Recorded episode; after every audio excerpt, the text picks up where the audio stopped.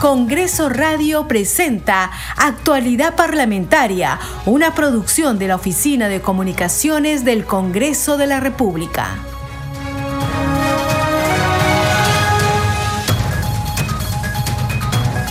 ¿Cómo están? Bienvenidos a su programa Actualidad Parlamentaria. Les saluda Gina Díaz y estos son los titulares. Hoy la Comisión de Constitución y Reglamento del Congreso continuará con el debate del predictamen que propone la Ley de Reforma Constitucional del artículo 165 de la Constitución para garantizar el apoyo de las Fuerzas Armadas a la Policía Nacional en la vigilancia de las fronteras. Se tiene prevista la participación del ministro de Justicia y Derechos Humanos, Eduardo Melchor Arana. Ante la Comisión Especial de Seguimiento de la Incorporación del Perú a la Organización para la Cooperación y el Desarrollo Económico, la directora ejecutiva de la Sociedad Nacional de Minería, Petróleo y Energía, Ángela Groshin, expondrá las acciones y avances de coordinación con el Ejecutivo para mejorar los procesos en la gran industria minera e hidrocarburos. Ministra de Educación Miriam Ponce se presentará ante la Comisión de Educación, Juventud y Deporte para informar sobre las acciones que viene implementando para garantizar un adecuado inicio del año escolar 2024 en toda la extensión del país. Asimismo, expondrá el informe anual sobre el Programa Nacional de Becas y Créditos Educativos PRONAVEC. La sesión se realizará en la sala Francisco Bolognesi del Palacio Legislativo. Comisión de Transportes y Comunicaciones tiene como invitados el día de hoy a la ministra de Vivienda, Construcción y Saneamiento, Jania Pérez de Cuellar, y al ministro de Transportes y Comunicaciones, Raúl Pérez Reyes Espejo. Ellos informarán sobre la situación actual del proyecto de construcción del Aeropuerto Internacional de Chinchero, los motivos de retraso y problemática. Hoy se celebra a nivel nacional el Día del Emolientero, según la Ley 3198, la cual reconoce la preparación y expendio o venta de bebidas elaboradas con plantas medicinales en la vía pública como microempresas generadoras de autoempleo productivo. Por ello, la Comisión Especial Multipartidaria de Monitoreo, Fiscalización y Control del programa Hambre Cero viene realizando el evento denominado Seguridad Alimentaria en Contextos Urbanos y Metrópolis en el auditorio José Faustino Sánchez Carrión del Congreso de la República.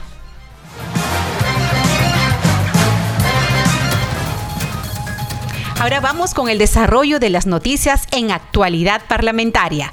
La Comisión Especial Revisora del Código de Ejecución Penal designó al legislador Alejandro Muñante Barrios como su nuevo presidente para el actual periodo parlamentario. Muñante Barrios expresó su pleno compromiso a fin de seguir trabajando para obtener un anteproyecto que sea presentado ante el Pleno del Congreso, el cual signifique un verdadero avance respecto al sistema penitenciario de nuestro país.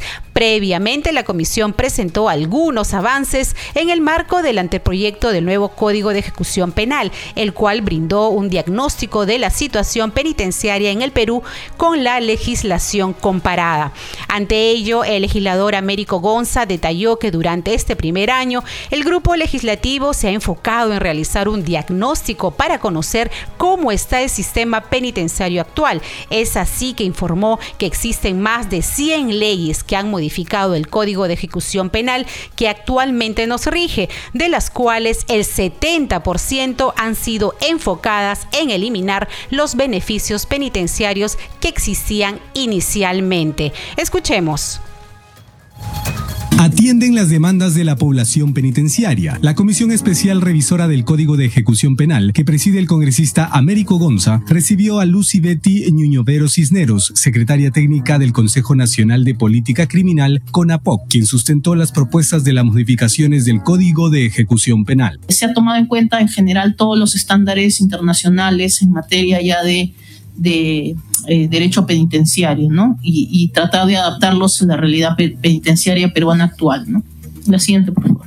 Entonces, en el extenso documento que hemos alcanzado, ahí eh, se refleja el trabajo de, en materia de desacinamiento y medidas alternativas, como también beneficios penitenciarios, eh, el capítulo de tratamiento penitenciario del Código de Ejecución Penal, y lo que sí no ha sido alcanzado es el de el acápite de jueces de ejecución penal. ¿no? Esa materia no logró el consenso para ser remitida, pero también había una propuesta que se trabajó con su grupo de trabajo para eh, la incorporación de los jueces de ejecución penal especializados en la materia. ¿no? De otro lado, el representante de la Defensoría del Pueblo se mostró a favor de las modificaciones y saludó el cambio en la presidencia de esta comisión. De verdad que eh, ha sido muy grato eh, estar bajo su dirección y esperemos que nos siga acompañando en la comisión y también mucha expectativa con el nuevo presidente, el Muñante.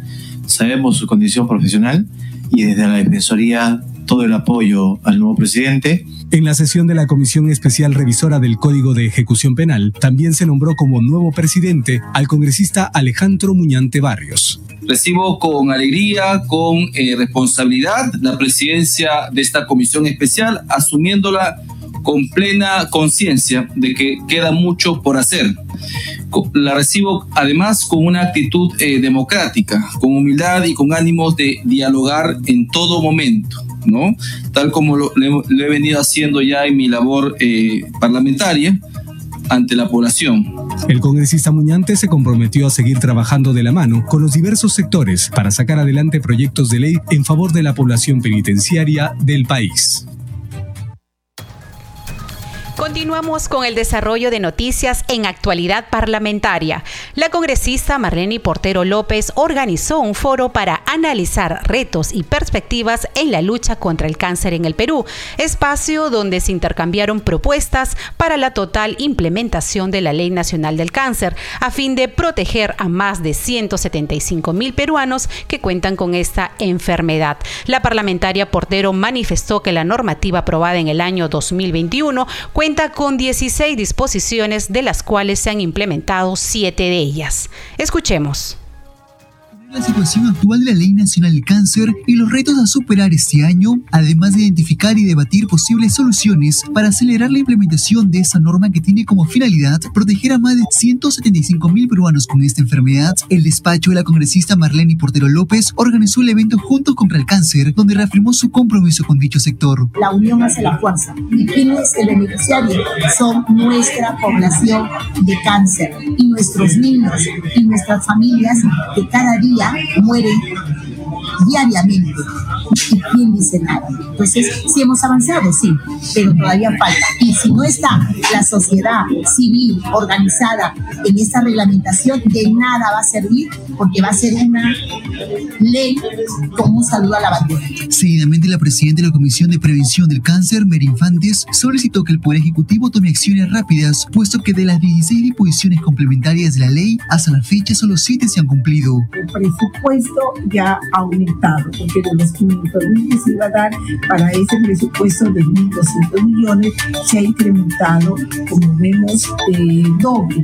Pero ¿qué es lo que se está pidiendo? Acá la promoción, el trabajo de los gobiernos regionales, con los directores de la DIRESA. Por eso es que de acá, de esta, de esta reunión que hemos tenido, nos hemos empapado y vamos a ir a trabajar de la manera más eficiente. La congresista Marlene Porteros dijo que continuará fiscalizando las acciones realizadas del Ejecutivo y canalizar las demandas de las personas que luchan contra el cáncer en el país. Recordemos que el cáncer es tarea de todos y es prevención, promoción, más difusión y sobre todo que los tratamientos sean idóneos en el mínimo tiempo y la descentralización es lo más importante en este flagelo que es el cáncer a nivel de todo el mundo y en, el Perú aún más, porque nos sentimos la presencia del Estado para esta población más olvidada de lo que es Costa, Sierra y Centro.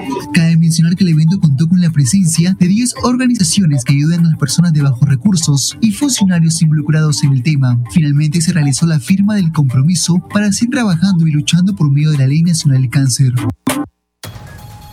En otras noticias, la Liga Parlamentaria de Amistad Perú-Corea del Sur, que preside el congresista Víctor Flores, aprobó su plan de trabajo. El documento menciona, entre otros, establecer relaciones de amistad y cooperación entre el Poder Legislativo de Perú y el de Corea. Escuchemos. Integrantes de la Liga Parlamentaria de Amistad entre Perú y Corea del Sur aprobaron por mayoría el plan de trabajo que tiene como puntos las buenas relaciones entre ambos países, así como la cooperación internacional y la difusión cultural e intercambio tecnológico. La sesión fue liderada por el congresista de Fuerza Popular Víctor Flores. Dentro de las oportunidades es la obtención de transferencia y asistencia tecnológica, además de una, una integración científica entre ambas naciones. La debilidad eh, podría ser en este caso el limitado lapso para el logro de los objetivos. Y dentro de la amenaza es de que se pueda perder el sistema de libre mercado que tenemos. El objetivo general, fortalecer los vínculos de acercamiento que estrechen las relaciones bilaterales con la República de Corea para la cooperación, la cimentación del sistema democrático, la técnica legislativa y la cooperación tecnológica y o científica. Tenemos la mejorar la interrelación de amistad Perú-República de Corea para que ambos países nos veamos beneficiados. Impulsar foros, foros, seminarios, mesa de trabajo en materia de educación, comercio exterior, seguridad ciudadana, transparencia tecnológica y o temas de interés común. Promover y las, las actividades culturales, artísticas y diplomáticas de la República de Corea, tanto como las de la República del Perú. Lineamientos y, y acciones de estrategias de trabajo tenemos entre ellos intercambio de publicaciones que obran en la biblioteca, centro de investigación y fondos editoriales de ambos países. Invitar y recibir en el Palacio Legislativo peruano las delegaciones del organismo legislativo de la República de Corea, visitar el organismo legislativo de la República de Corea para procurar cooperación tecnológica y científica en la implementación de ciudades inteligentes del Perú y Cuarto, participar activamente en los eventos y actividades que realice la Embajada de la República de Corea en el Perú.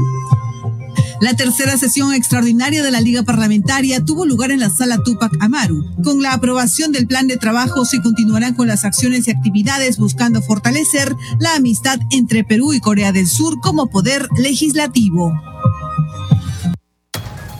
En otras noticias, buscando mediar conflicto en torno a la liquidación que deben recibir los acreedores laborales de Doerran, la Comisión de Trabajo realizó una mesa técnica que logró reunir a los trabajadores y a los representantes del Ministerio de Energía y Minas, esto en busca de una solución. Esta mesa de trabajo fue presidida por el congresista Pasión Dávila. Escuchemos el informe.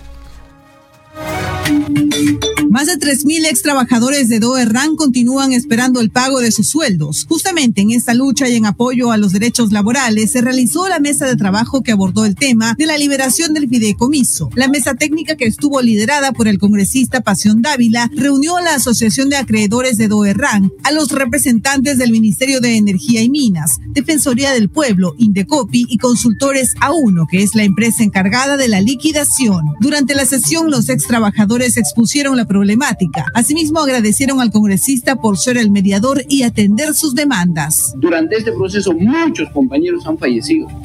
Viudas, hijos que han dejado de estudiar en la mina. Porque esta deuda que nos tiene el señor congresista es nuestro sueldo. O sea, no es una deuda que no es intereses, es nuestro sueldo que no se nos ha pagado por 13 años. ¿Y qué han hecho nuestras familias, nuestros hijos? Hemos tenido que salir a la calle a trabajar y han dejado de estudiar y queremos contar con el apoyo de ustedes. Muchas gracias, señor congresista. Los representantes del Ministerio de Energía y Minas se comprometieron a contratar a un consultor externo a fin de hacer la evaluación de los procesos y determinar el estado de cuánto se ha avanzado y qué es lo que falta para que los ex trabajadores reciban lo que les corresponde. Todos tenemos que asumir un compromiso en este caso lo importante es que los trabajadores que están 13 años en esta batalla de querer uh, reivindicar sus derechos que le corresponde, no están atendidos, no están, no están siendo atendidos y por lo tanto, el día de hoy hay un compromiso del el Ministerio de Energía y Minas, Indacopi, uh, los, uh, la, la, empresa consultora, en, en todos coadyuvar a un solo objetivo y sacar una, una propuesta y nosotros desde el Congreso también uh, pragmatizarle esa propuesta a través de, un, de una ley y sobre esa base podamos encontrar la solución. El congresista Dávila Atanasio hizo un llamado para que ambas partes resuelvan la problemática en los mejores términos y buscando que se respete en este y otros casos los derechos laborales. El congresista Luis Gustavo Cordero Jontay realizó el simposio denominado Impacto de la reforma remunerativa y beneficios sociales del personal del sector salud, balance de 10 años. El evento se desarrolló en el auditorio Alberto Andrade Carmona del Congreso de la República. Escuchemos. Cordero Jontay sostuvo que no existe un trato justo y equitativo al personal de salud durante el simposio Impacto de la Reforma Remunerativa y Beneficios Sociales del personal del sector salud, balance de 10 años. Hasta la fecha no hay un trato justo para el sacrificio que hemos visto, sobre todo en esta pandemia reciente que hemos pasado todos y con mucha pena hemos visto amigos, hemos visto vecinos, familiares, lamentablemente en situaciones muy penosas y el personal de salud ha estado ahí dando la cara siempre en toda esta emergencia, acompañándonos y dando la cara. La respuesta a todas estas interrogantes es que no hay un trato justo e igualitario. Y si verdaderamente queremos una reforma para el sector salud, debemos empezar por el corazón de esta institución, como ya lo, hemos, como ya lo he dicho, y por todos sus trabajadores. Debemos respetar sus derechos y reconocer sus beneficios. Por su parte, Enrique Chalco Rubí, secretario general de la Federación Nacional Unificada de Trabajadores del Sector Salud, FENUXA, propuso la asignación de dos unidades impositivas tributarias por sepelio y luto para los referidos trabajadores. El Comité Ejecutivo Nacional, para lo que es el tema de sepelio y luto, haciendo un análisis económico actual de gastos y costos, estamos planteando que sea dos unidades impositivas tributarias para lo que se refiere sepelio y luto. Es una propuesta que estamos planteando y esperemos tener el apoyo de nuestro aliado estratégico, congresista Gustavo Correa Montay, para que finalmente se pueda canalizar en un proyecto de ley y se haga en ley y los trabajadores podamos tener una mejora en este sentido. El simposio Impacto de la Reforma Remunerativa y Beneficios Sociales del Personal del Sector Salud, balance de 10 años, se realizó en el auditorio Alberto Andrade Carmona del Congreso de la República. Garantizar energía accesible, segura y moderna para todos, especialmente para los más necesitados de nuestro país, fue la finalidad del foro Acceso a la Energía Eléctrica y Mitigación de la Pobreza Energética, evento que fue organizado por la Comisión de Energía y Minas del Congreso de la República. Escuchemos el informe. Energía y Minas organizó el foro Acceso a la Energía Eléctrica y Mitigación de la Pobreza Energética, oportunidad en la que su presidente Segundo Quiroz Barbosa enfatizó la importancia del evento, toda vez que 13% de la población mundial aún vive sin electricidad. Otros 3 millones de personas usan combustibles contaminantes para cocinar que tienen como efecto un impacto negativo a la salud, productividad y mejora de la calidad de vida. En ese sentido, dijo que el Estado debe cumplir un rol fundamental. El acceso universal a la electrificación ha sido considerado por Naciones Unidas entre los Objetivos de Desarrollo Sostenible para el año 2030.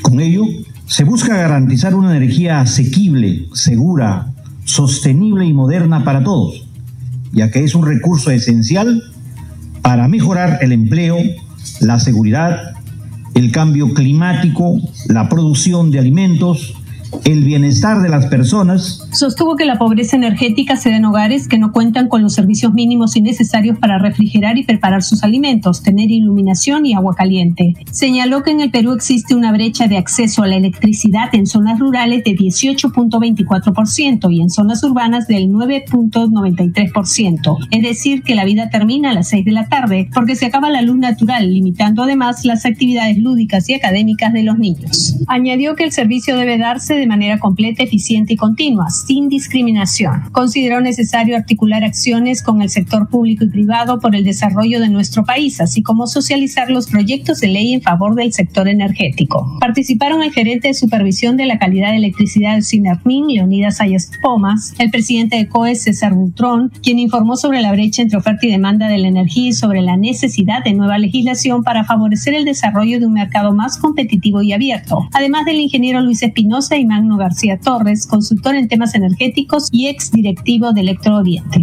En las exposiciones advirtieron que no hay grandes proyectos de inversión a futuro con nuevas tecnologías. Por ello, informaron que se requiere construir centrales eléctricas para atender el crecimiento de la demanda sin recurrir a las centrales con diésel que encarecen el costo. Usted está escuchando Actualidad Parlamentaria. El primer vicepresidente del Congreso, Arturo Alegría García, expresó la urgencia de incorporar dentro del debate público una agenda verde que permita analizar la problemática del cambio climático durante la ponencia internacional Una perspectiva internacional a la estrategia del Perú para el cambio climático, que se desarrolló en el hemiciclo Raúl Porras Barrenechea del Palacio Legislativo. El evento congregó a los legisladores Eduard Málaga, vicepresidente de la Comisión sobre Cambio Climático, y Miguel Sixia Vázquez, además de Daniel Navía, economista senior del Banco Mundial, especialista en cambio climático. Escuchemos el informe. Durante la ponencia internacional, una perspectiva internacional a la estrategia del Perú para el cambio climático, que se desarrolló en el hemiciclo Raúl Porras Barrenechea de Palacio Legislativo, el primer vicepresidente del Congreso, Arturo Alegría García, expresó la urgencia de incorporar dentro del debate público una agenda verde que permita analizar la problemática del cambio climático. Que nos encantaría que los canales de televisión también puedan promover, dar a conocer todo lo que desde determinado sector se trata de impulsar y es un poco esta agenda verde que tiene que ser incorporada en cada uno de los espacios políticos y de debate político del Perú. Agregó que además planteará la necesidad de un pleno sobre el cambio climático y que incorpore proyectos de ley ambientales que les permita a los peruanos vivir de manera sana. Por ello consideró que es necesario iniciar con alternativas de solución desde el Congreso. Es buscar primero un pleno temático, un pleno donde podamos incorporar una agenda de proyectos de ley ambientales que permitan una visión mucho más amplia para que todos los peruanos tengamos la oportunidad de gozar de un ambiente sano. Por su parte, el legislador Eduard Málaga lamentó que no se esté haciendo mucho para afrontar la problemática ambiental que tenemos como la presencia del plástico y los glaciares que están desapareciendo. Creo que para todos eh, el, tema ambiental es, es instintivo. Todos sabemos que tenemos un problema de energías, de residuos sólidos, de microplásticos en los océanos, de deforestación en la Amazonía, los glaciares están desapareciendo. Todos sabemos que está pasando eso, sin embargo, no estamos haciendo mucho al respecto. Pero lo que creo que no ha calado realmente en el público es que todos estos problemas ambientales están enmarcados en una crisis mayor, que es la crisis del cambio climático. Y ahí es donde quiero hacer incidencia, porque en el Perú tenemos varios retos relacionados al cambio climático. Uno, por supuesto, es generar la conciencia, la conciencia de que existe el fenómeno de los gases de efecto invernadero que son producidos por diversas actividades. Eh, que van generando un calentamiento progresivo del el aire, de los océanos, generan acidificación en los mares, pérdida de biodiversidad, generan además una, eh, un exacerbamiento de los fenómenos climáticos que ya vivimos de manera muy intensa en nuestro país. En otro momento, el primer vicepresidente señaló que es importante socializar una agenda de Estado para buscar contribuciones y alternativas de solución ante la problemática que afecta a todos los peruanos.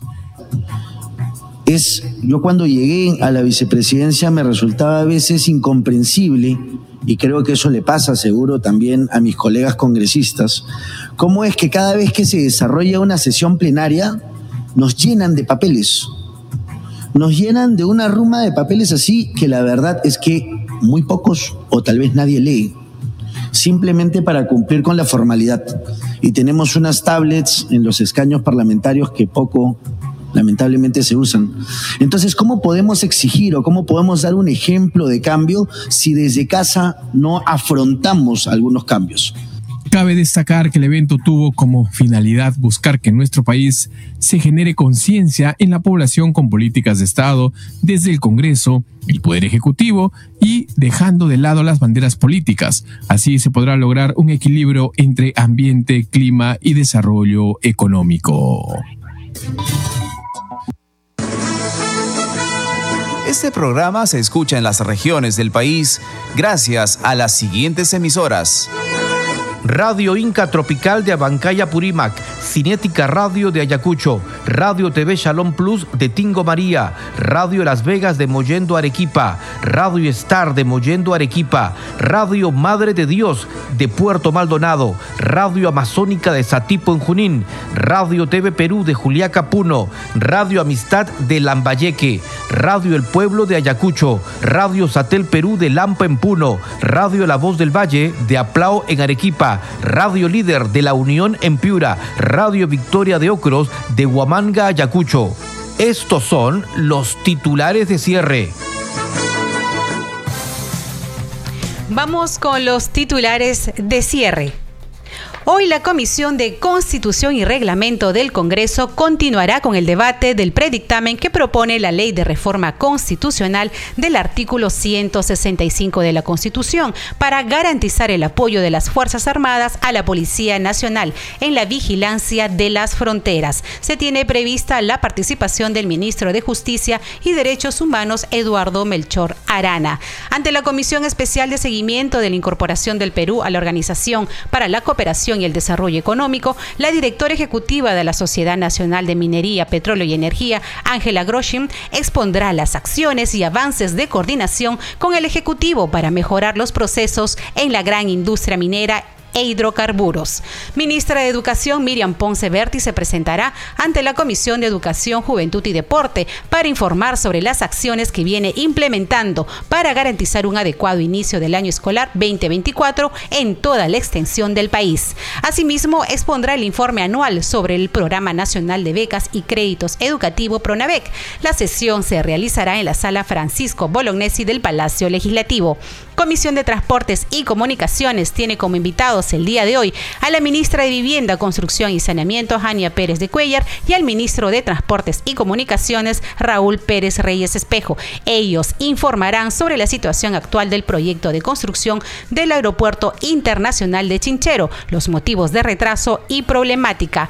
Hoy se celebra a nivel nacional el Día del Emolentero, según la Ley 3198, la cual reconoce la preparación y expendio de bebidas elaboradas con plantas medicinales en la vía pública como microempresas generadoras de autoempleo productivo. Por ello, la Comisión Especial Multipartidaria de Monitoreo, Fiscalización y Control del programa Hambre Cero viene realizando el evento denominado Seguridad Alimentaria en Contextos Urbanos y Metrópolis en el auditorio José Faustino Sánchez Carrión del Congreso de la República. Hasta aquí las noticias en actualidad parlamentaria. En los controles hoy nos acompañó Franco Roldán. Saludamos a Radio Luz y Sonido de Huánuco, Radio Capullana de Sullana en Piura, Radio Sabor Mix 89.9 FM de Quichillo en Yungay, Ancash, Radio Mariela de Canta, Radio Sónica de Ayacucho, Radio Estéreo 1 de Jauja en Junín, Radio Acari de Arequipa, Radio Continental de Sicuani en Cusco, Radio Star Plus de Nazca en Ica, Radio Shalom 104.5 FM Villarrica, Oxapampa en Pasco y Radio Santa Cruz en Arequipa y Moquegua, que retransmiten nuestro programa. Muchas gracias, hasta mañana. Congreso Radio presentó Actualidad Parlamentaria, una producción de la Oficina de Comunicaciones del Congreso de la República.